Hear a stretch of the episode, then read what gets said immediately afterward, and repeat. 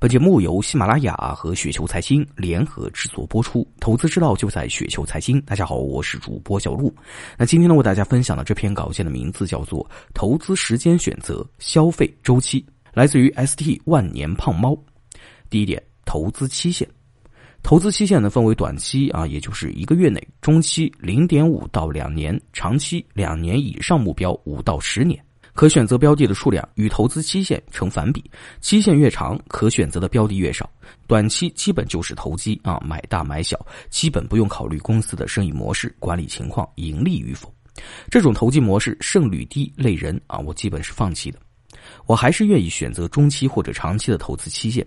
不过呢，期限越长越难把握，可选择的标的越少。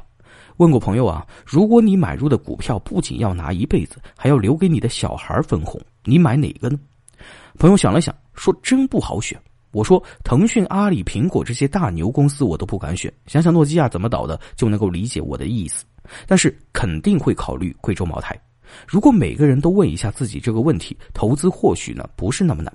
难就难在大家都是贪心的人，希望短期暴富。第二个大点，消费还是周期。第一点，长期投资者，如果是长期期限的投资风格，最好的投资标的呢，应该是消费类的公司。这类公司呢，技术迭代慢啊，行业生命周期长，行业格局变化不大。那长期来看呢，这类公司容易走出长牛走势。不过从短中期来看呢，公司产品耳熟能详，生意模式没有故事可以给大家意淫，所以涨幅通常没有爆发力。当投资者把这类股票的涨幅与市场上那些有故事概念的股票呢一对比，心里的落差啊是相当的巨大的。所以在整体市场行情顺利的时候，不少投资者呢都会经不住题材股、概念股的一个诱惑，卖掉手里的优质消费公司，加入行情更火爆的题材概念炒作。短期来看呢，这种换票效果是立竿见影的。但是这种经过市场教育得出来的经验，经过一段时间后，你会发现啊，这个经验不管用了。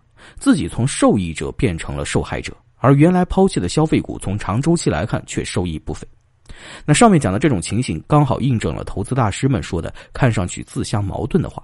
有的说市场总是对的，不要和市场作对；有的说市场总是在不停的犯错。那怎么理解出自大师们讲的这种矛盾的话呢？其实很有意思。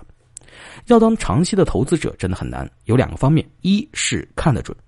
要看得准公司的业绩真的会长期的向上啊。二是忍得住，要忍受其他概念股票大涨，你的消费股原地踏步。第二点，中期投资者，中期期限的投资风格可以选择的范围呢，可以稍微的增加一些弱周期的股票。以机械设备类的公司为例啊。这些股票呢，遇到经济不景气，下游企业减慢扩张速度，减少设备采购，通常呢先是杀逻辑，后期呢可能会由于财报反映出来的利润下滑，出现双杀，股价呢可能会杀去百分之六七十，甚至呢八九十都有可能。等到经济状况好转，下游企业纷纷扩产提产能，这些机械设备行业订单多，产品供不应求，业绩持续的好转，股价呢可能会出现戴维斯双击。所以，中期投资者应该根据经济景气度调整股票仓位。经济面临不确定、不景气的时候，多拿一些消费类的公司股票；当经济景气确定性较好的时候，可以调仓持有一些周期类的。